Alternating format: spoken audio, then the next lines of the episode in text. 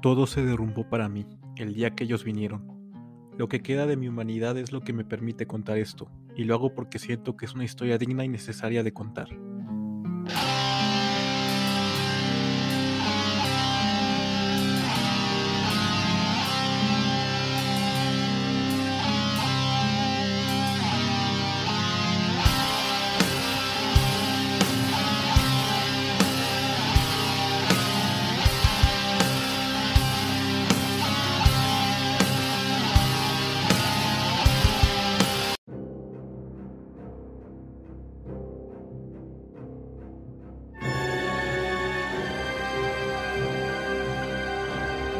La mañana de aquel día comenzaron a transmitirse las noticias, en la radio, en internet y en cualquier otro medio donde se propaga información en cuestión de segundos, diversos videos mostrando cómo objetos circulares salían desde las profundidades del Océano Pacífico, esparcidos en distintos puntos de este. Eran objetos inmensos cubriendo gran parte de los cielos donde flotaban. No tardaron las Fuerzas Armadas y ejércitos de los países involucrados en tomar cartas en el asunto. Las esferas se podían ver más precisamente en costas de Corea del Sur, Papua Nueva Guinea, Nueva Zelanda, Chile, Costa Rica y Canadá. Estas esferas parecían impenetrables al principio, blindadas de algún metal parecido al cobre, reluciendo y brillando por la noche. Los ejércitos trataron de comunicarse de diversas formas con ellas. Al no recibir nada como respuesta, ninguna señal de vida siquiera, procedieron a intentar penetrarlas. Utilizaron armas bélicas que ni yo sabía que existían. Sin embargo, los objetos parecían estar protegidos por una especie de recubrimiento transparente que aparentaba reflectar y absorber cualquier cosa que pudiera hacer contacto con ellos, por ejemplo pájaros, nubes y bueno, los consecuentes ataques perpetrados por dichas armas.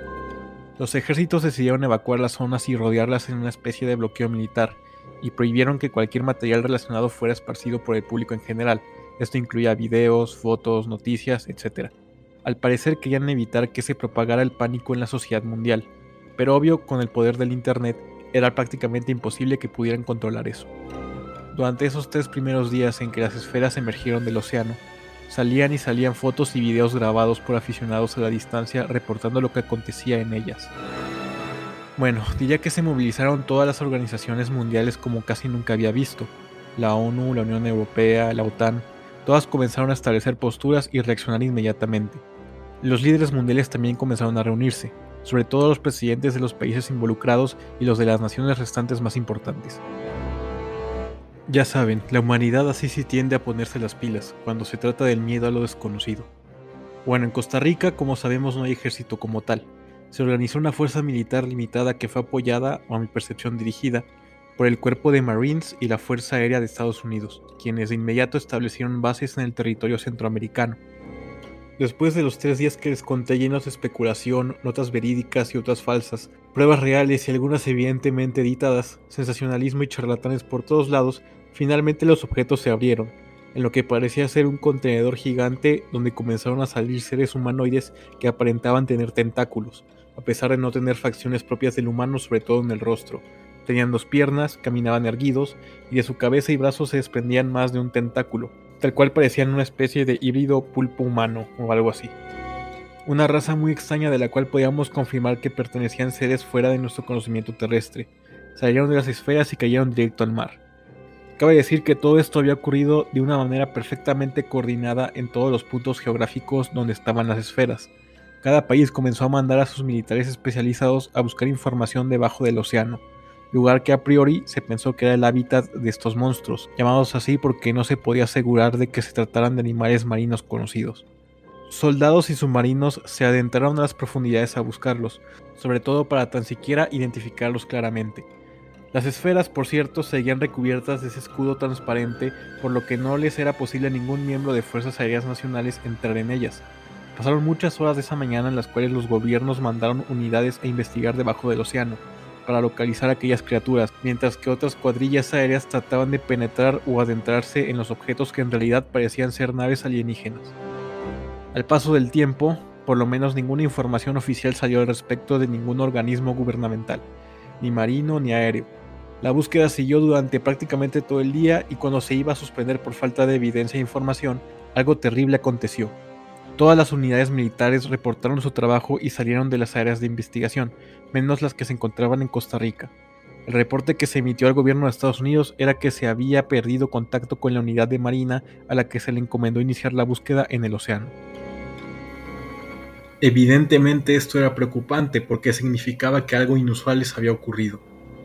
Se llamó a rescatistas y a más soldados, incluso a buques militares para que resguardaran la zona. Lamentablemente no tardaría en conocerse la noticia de que lo único que se había encontrado era lo que parecía ser sangre esparcida por el mar. El agua teñida de rojo en la superficie no era un buen augurio. Se temía lo peor. Se temía que la desaparición de los soldados y marinos en esa zona del Pacífico tuviera que tratarse de una fatalidad ocasionada por aquellos seres. No se hallaban cuerpos ni tampoco los submarinos que se tripulaban. Prácticamente solo aquella marea roja era el único anómalo que ahí se encontró. Pasaron los días y lamentablemente no había señales de vida identificables, ni de los soldados ni de los octópodos siquiera.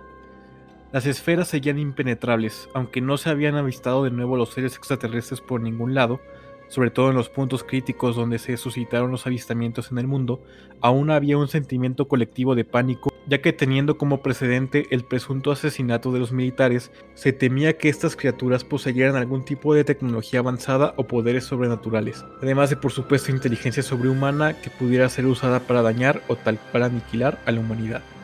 ¿Qué hicieron los gobiernos del mundo al respecto? Por primera vez en mucho tiempo, realmente se vio un sentimiento de unión entre las naciones, bueno, no todas, pero sí la gran mayoría y sobre todo de los territorios directamente involucrados. Se tomaron medidas fuertes como el toque de queda en varias naciones del mundo, se pactó que las fronteras entre los países que albergaban salidas al mar se reforzaran y tal cual había un constante monitoreo del tráfico aéreo e incluso callejero en las ciudades metropolitanas con mayor foco de población.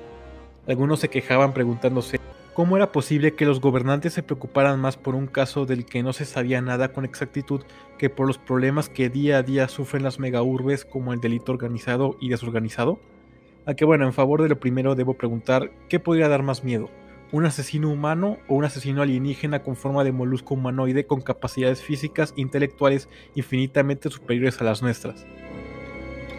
Y a eso agreguen que eran demasiados en cantidad, las esferas a propósito seguían en el cielo, intactas, no se movían y ya no brillaban, simplemente se encontraban ahí arriba como imponentes atracciones visuales. El caso del escuadrón de los 18 soldados desaparecidos lamentablemente terminaría identificándose como homicidio en masa, y tras el largo tiempo que transcurrió el mundo sin ningún ataque, e incluso sin ninguna nueva aparición de las criaturas, se dio por concluido el incidente en términos de movilización militar y seguridad. La investigación aún quedaba abierta, sobre todo para seguir alerta ante cualquier posible amenaza futura. Ahora lo que faltaba era saber qué proceder respecto a las esferas en el cielo. Era imposible hacer algo con ellas puesto que eran intangibles, aunque era obvio que se necesitaba concluir algo. Este fenómeno se siguió investigando de manera oficial por todos los departamentos de inteligencia espacial a nivel global. Evidentemente era un asunto que no se debía dejar a la suerte ni tomarse la ligera. Y bueno, aquí es donde entro yo. Un día, como cualquier otro, me encontraba trabajando en mi barco. Yo era un pescador, y como cualquier jornada de trabajo normal, me quedaba hasta tarde terminando de descargar y almacenar todo lo que había pescado aquel día. De repente, en plena noche y con la única ayuda de la luz que emitía el faro, observé lo que parecía ser una mujer tirada en la costa, a las orillas del mar. Para ser honestos, parecía realmente un cadáver, no se movía, se encontraba inconsciente. En el lugar estaba prácticamente solo, no había nadie debido a que la gente todavía tenía ese pánico latente de que en cualquier momento podían regresar los alienígenas, por lo que evitaban el contacto con el mar a estas altas horas de la noche. A pesar de que ya el toque de queda se había levantado y prácticamente el gobierno había sacado a policías y guardias militares de esas zonas. Bueno, me acerqué a aquella mujer, traté de ayudarla y reanimarla, pero parecía imposible. Estuve a punto de llamar a una ambulancia o a la policía cuando de repente esta mujer comenzó a transformarse fue una escena bastante grotesca porque no tardé en darme cuenta que la forma que estaba adoptando era la de aquellos moluscos alienígenas que salieron de las esferas, pero tenían una forma muy extraña. Imagínense una cucaracha enorme fusionada con un pulpo a su vez fusionado con un humano. Así es, las criaturas que creíamos que ya se habían ido o desaparecido, al parecer aún estaban entre nosotros y podían copiar nuestra forma física para camuflarse. No les voy a decir que me dispuse a ser el héroe de esta historia matando a esta criatura y empezando la caza de estos seres para salvar a la Tierra, porque sería una gran mentira. Simplemente quise salir corriendo, pero antes de que pudiera levantarme del suelo debido a que me había caído del impacto y del miedo ante esta escena, la criatura se me abalanzó sobre mí. poniendo sus tentáculos sobre mi cabeza mientras intentaba succionar mi cara contra su rostro. Bueno, lo que al principio creía que era un ataque hacia mí, luego descubriría que era una especie de maniobra de defensa que aquel ser implementaría porque para su perspectiva yo era la amenaza. No pude defenderme en esa ocasión, simplemente quedé paralizado. La criatura aparentemente había muerto mientras ocurría esto, posiblemente por haber drenado toda su energía. No sabía qué hacer. Claro, en ese momento desconocía que el ser se encontraba inerte. Simplemente lo observé tirado en el suelo y al yo también sentirme sin energía, solamente me fui y caminé hacia mi camioneta. No me importó irme sin terminar de descargar la pesca del día. Solamente quería salir de ahí. No sé cómo pude conducir con el shock que tenía y lo debilitado que también me comenzaba a sentir.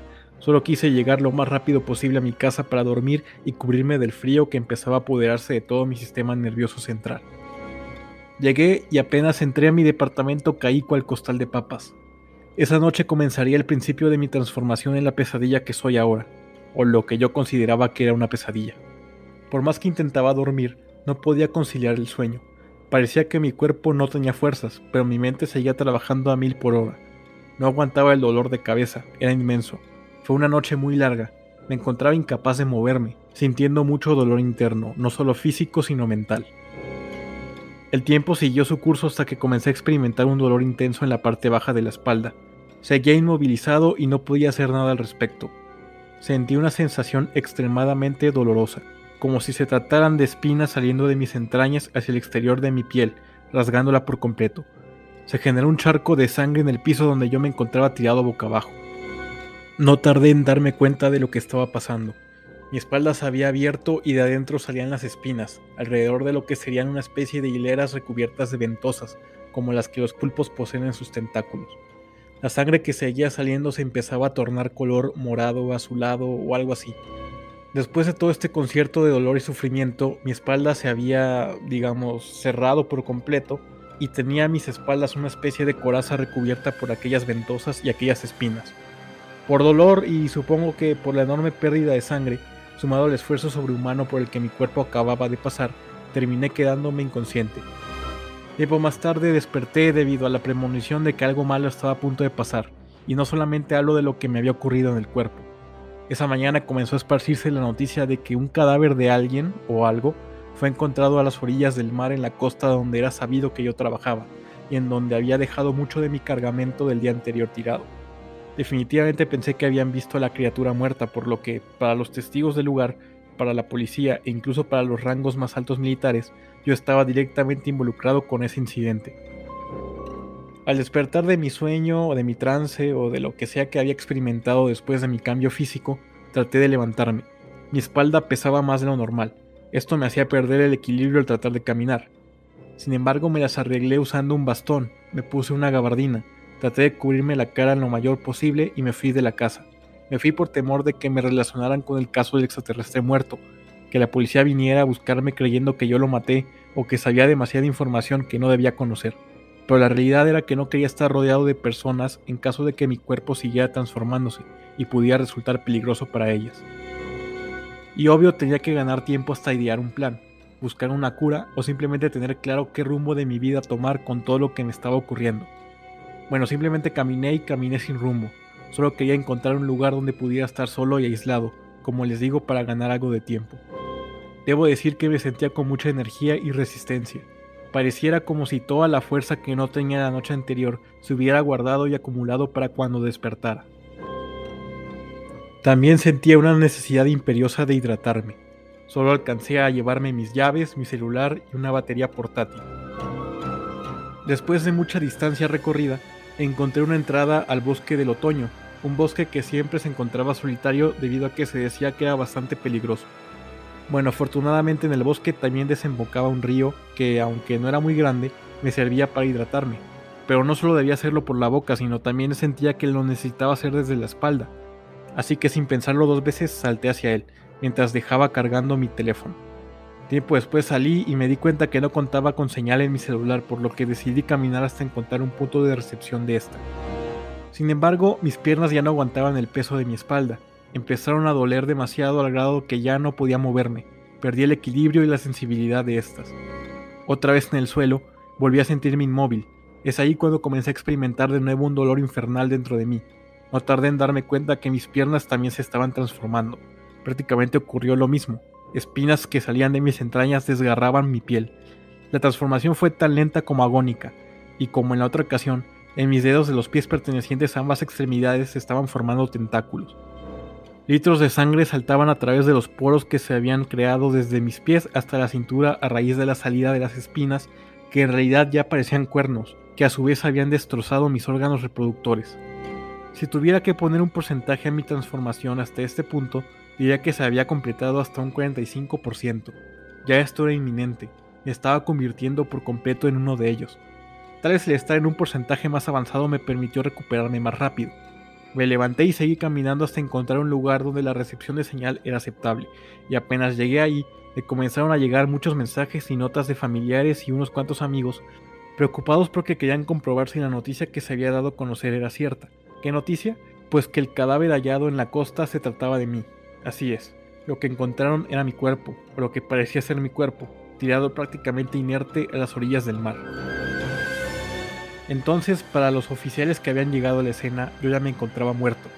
Esta noticia, que también no tardó en volverse viral en el país, volvió a sembrar el pánico en la población porque al encontrarme justo en la costa, no se podía descartar la teoría de que los extraterrestres habían regresado y habían sido los responsables de mi muerte. Bueno, cabe decir que también en mi mente se empezaban a presentar ciertos pensamientos que no sabía de dónde venían ni qué significaban como tal. Lo único que sabía era que me provocaban de nuevo un dolor de cabeza inmenso. En este punto de mi existencia es donde realmente me sentía más desolado, sin saber qué hacer con mi vida.